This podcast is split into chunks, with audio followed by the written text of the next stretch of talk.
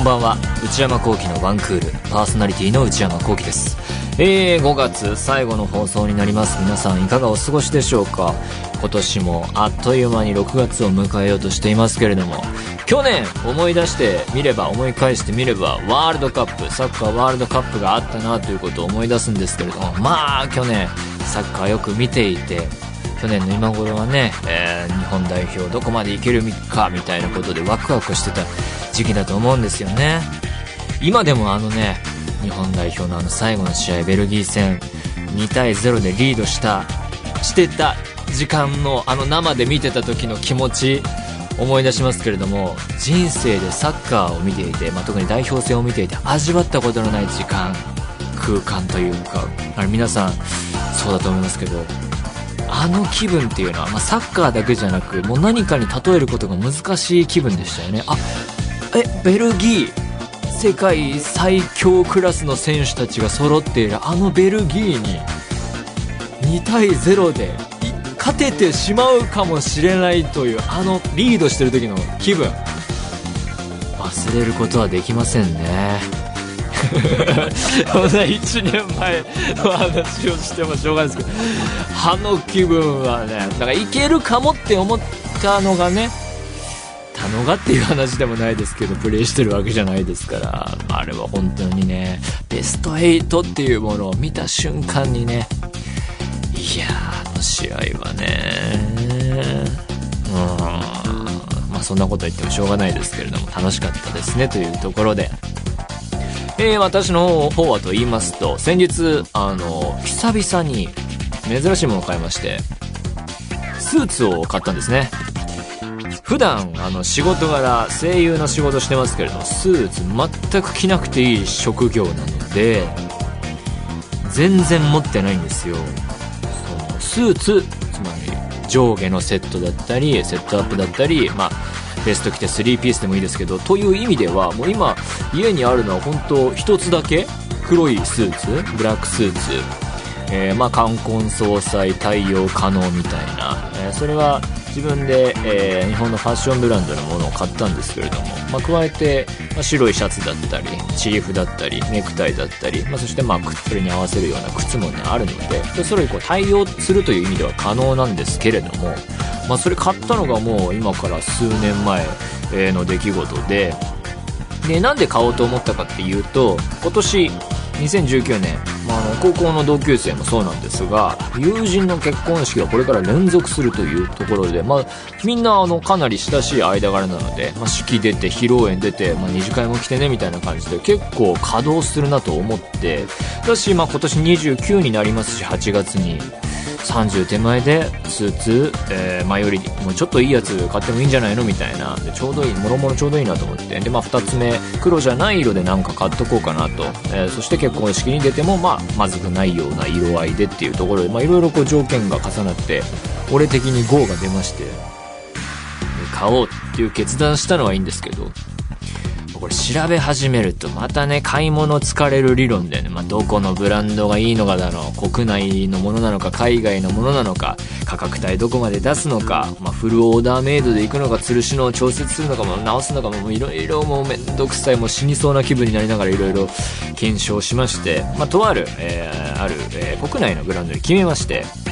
路面店に行ったんですよ。スーツくださいっつって。で、まあ、色はこういう色で、知人の、えー、結婚式とか、えー、披露宴で使いたいんですと。なんで、まあ、フォーマル寄りにしてくださいと。で、スーツは普段全く着ないし、ほぼほぼ持ってないですみたいな、これ、もろもろ条件言ったらですね、もうパッパッパっても持ってきてくれて、A、B、C パターンぐらいで、価格違いの、えー、ものをね、いろいろ、じゃあこれ、これこれ、まあ、色でこうで、こういう条件でしたら、こういうものが、えー、候補、うちの店だと候補に上がりますっていうのをパパパって持ってきてくれて、で、もう着て見たら、あこれいいな、まあ、どれも良かったんですよ。あでは、まあ、これぐらいだったらまあ出してもいいかなという感じで、ずっと使うだろうしっていうので。で、もろもろ、どれもいいですねってなったんですけど、サイズいろいろこう合わせて確認してもらってたら、あ、これ、在庫的に店に限この、えお店に限らず、まあ、国内にあるもので言うとサイズ合うやつはこれですねみたいにもうそこで決まっちゃって。もうで、まあ、じゃあそれで行きましょうってことになりまして。でその最中、いろいろこうそこから調整しとくとか直しのねあのいろいろやってる間にスーツについていろいろ教えてくれるんですよ店員さん詳しいから。それがまあ全然よくわかんなくて、まあ、国ごとにスタイルがあるんですよ。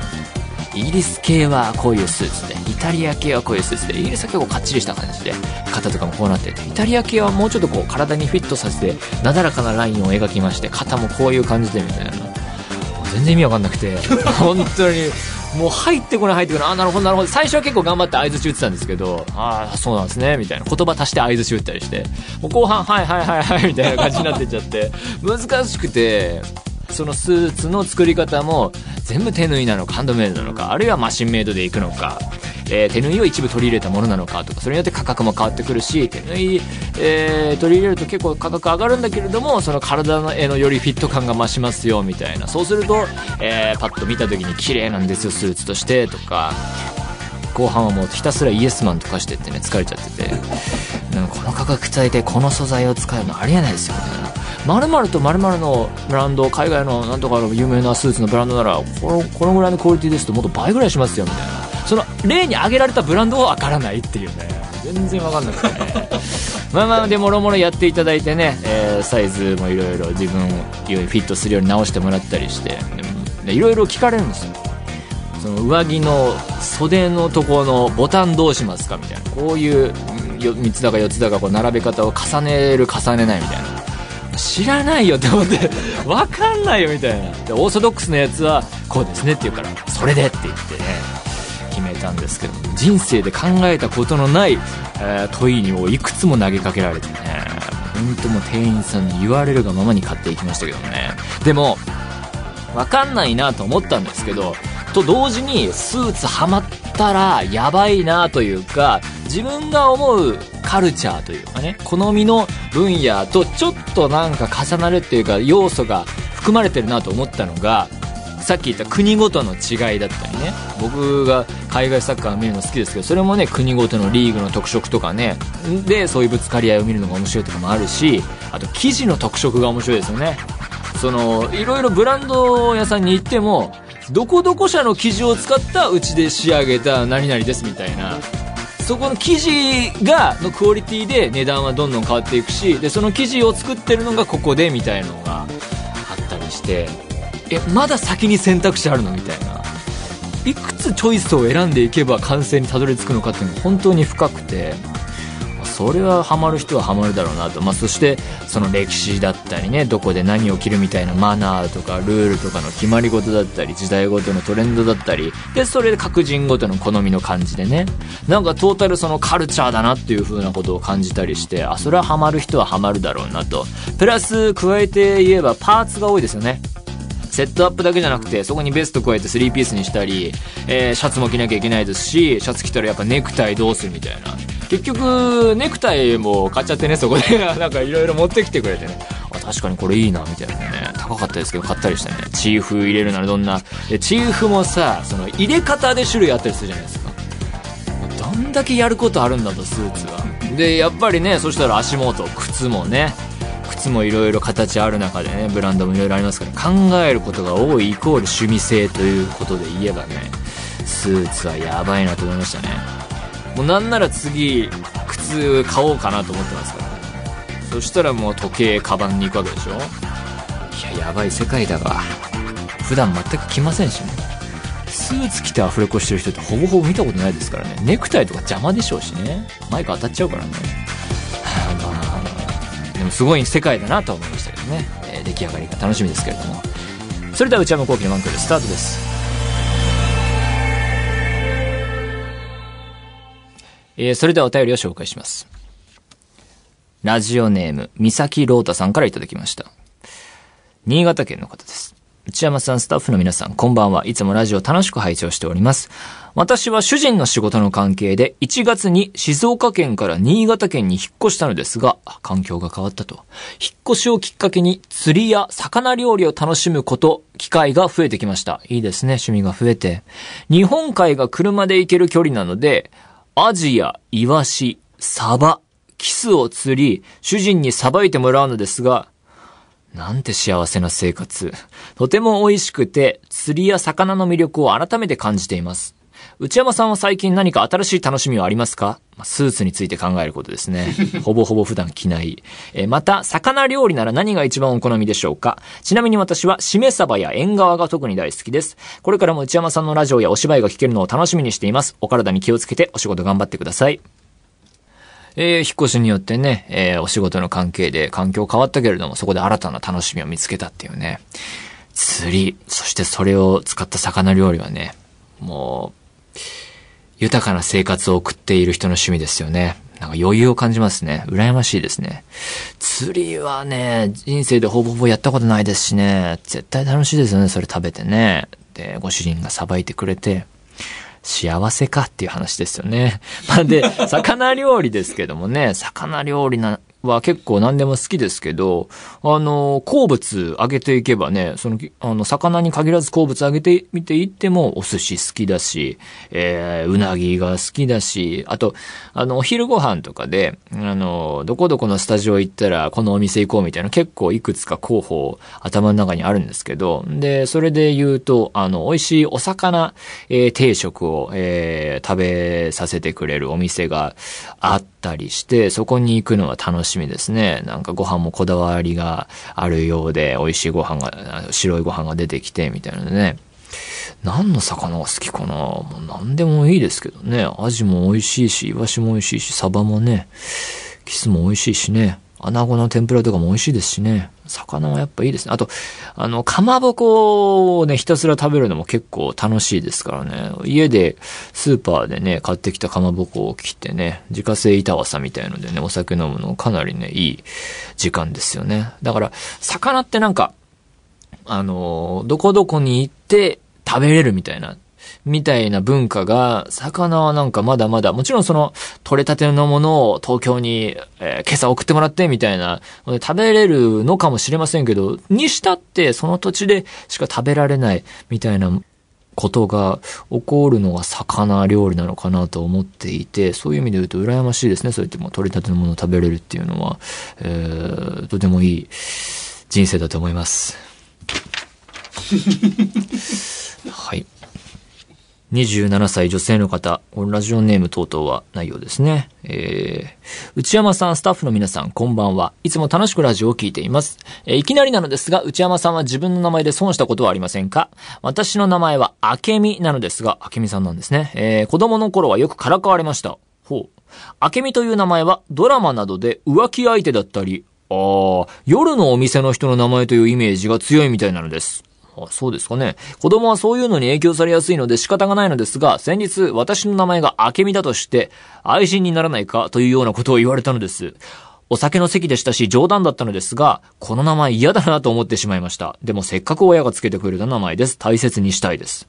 ほー、明美さん。確かに27歳、僕と同世代で、明美さんって確かにね、なかなかいない気もしますけれども、自分の名前で損したことっていうのはね、名前で得損っていうのは考えたことがないので、そういう概念がないですね、そもそも。損も得もないというか。ただ、えー、この27歳女性の方はですね、明美という名前で損をしてきたと。子供の頃よくからかわれたし、えー、そして明美という名前が、彼女的にはイメージが浮気相手とか、夜のお店の人の名前ということでからかわれやすいみたいなことがあったと。うん、愛人にならないか。冗談だけれどもそういうこと言われた。はあ、名前嫌だな。そうね、どうなんでしょうね。でもまあ、別に名前でどうこうっていうのはね、関係ないといえば関係ないというかね。あの、よく、あの、同業の声優さんとかで、自分の本名で活動されている方が、ああ、いろいろ仕事してきて、芸名にしとけばよかったな、みたいなことを言ってる風景はたまに見ますけれども、まあね、それはまあ仕事の関係っていうことでね、それで意味があるでしょうけど、名前ってあんまりそういう意味、意味を持って考えたことなかったですね。ただの記号でしかないというか、うん、ただ文字の羅列というか。だからまあそういうイメージでね、語ってくる人は相手にしないということでね、なんとか生きていっていただければと思いますね。はい。ということで何でもいいので送ってみてください。皆様からのお便り引き続きお待ちしています。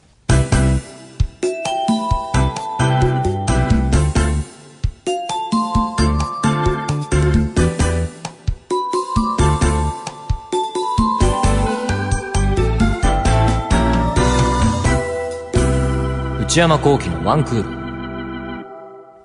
内山さん、これ、買いです。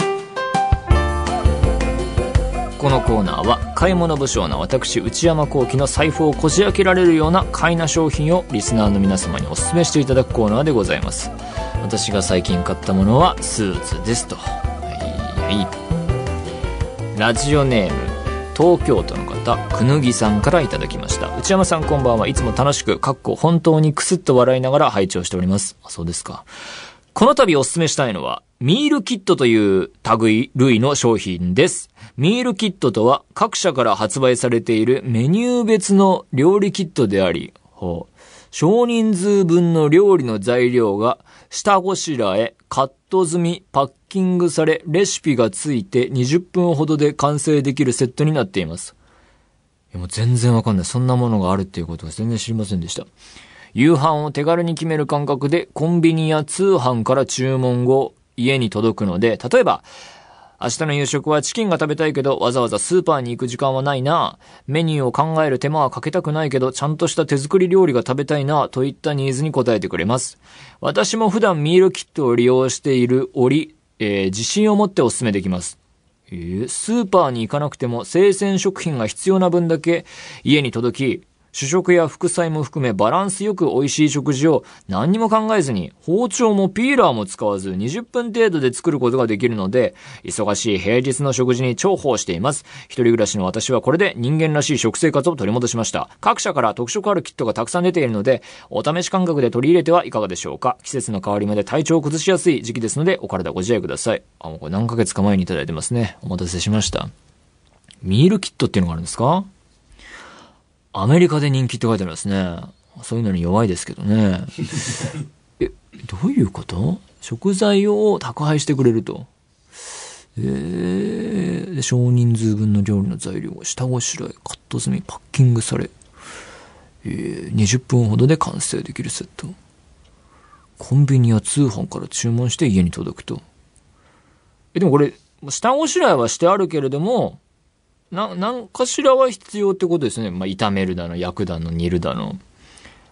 それがめんどくさいでしょ。そこまで来たら、そこまで手軽に、すま、そこを頑張れるのかっていう感じはしますけど、まあでも20分ほどっていうことでね、ほぼほぼ、もうなんか、合わせるだけというか、焼くだけみたいな、炒めるだけとかそういう感じなんですかね。いやー、それだったらもう、ねえ食べに行くだの、出前取るだの、っていいんじゃないですかね。それすらもしたくない。ただ横になっていたいっていう日もあるかもしれませんからね。うーん、いや、まあ良さそうですけどね。いやでもその20分がめんどくさいなちゃんとした手作り料理が食べたい。これは手作り料理と呼ぶのかどうかっていうのもね、まあ、そんなことはどうでもいいんですけど、うん、いや、そんなにかなでもいい、いい商品ですね。こんなのがあったっていうのが僕はびっくりしました。教えていただいてありがとうございます。ラジオネーム、ペンギン21号さんからいただきました。28歳、千葉県の方。内山さん、スタッフの皆さん、こんにちは。いつも楽しく拝聴しています。今度こそ内山さんに買ってもらえそうな商品を見つけたのでメールさせていただきました。本当かな？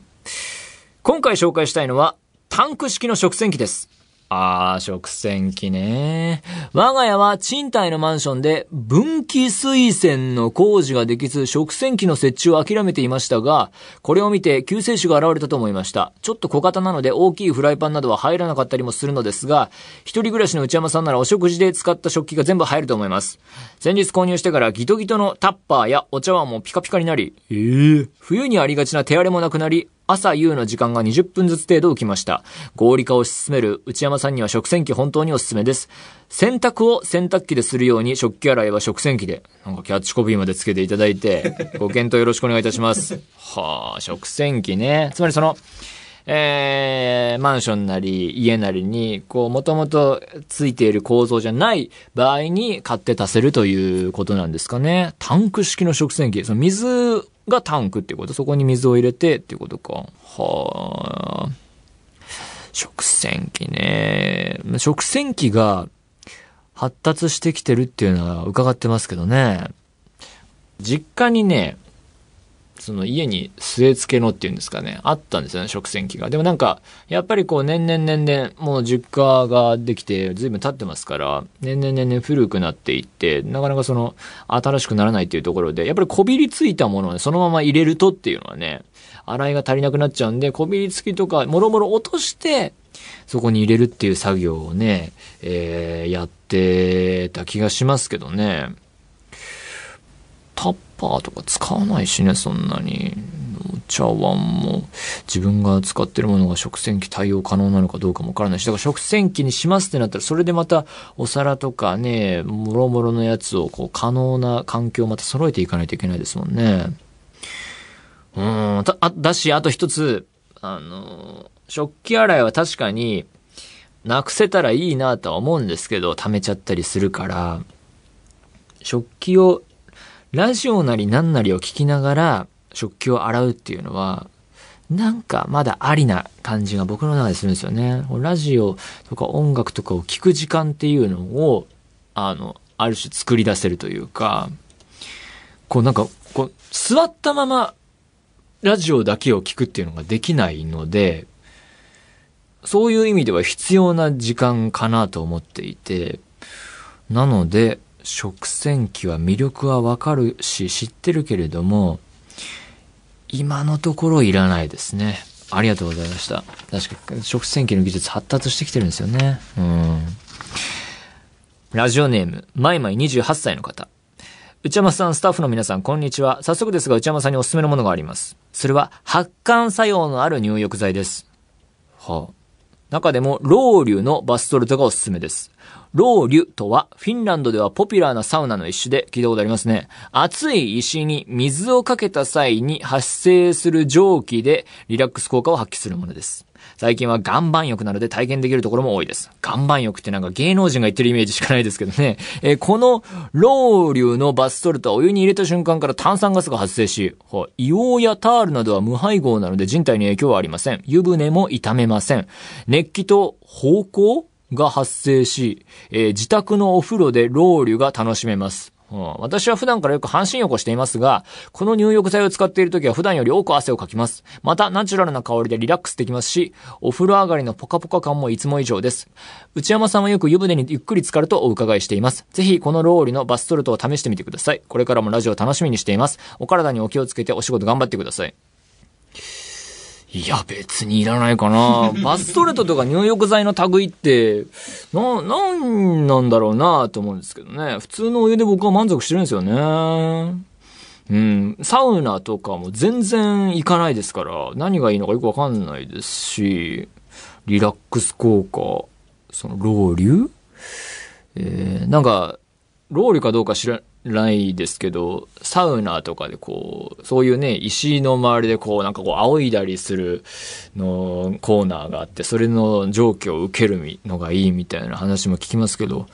その何が楽しくてお金払ってそんな体験をしに行くのかっていうのはちょっとよくわかんなくてね、そういうね、趣味の人もいますけどね、全然サウナ行って、入って、水風呂行ってみたいな。意味わかんないですよね。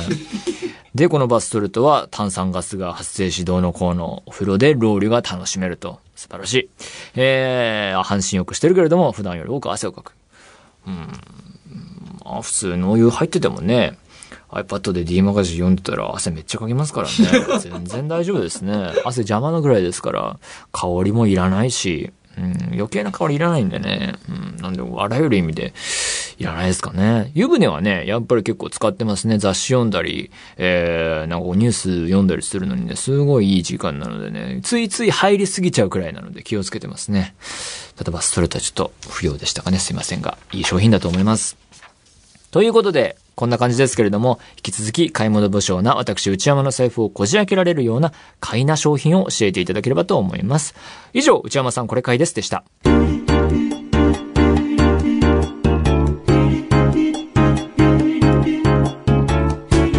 内山幸喜のワンクール。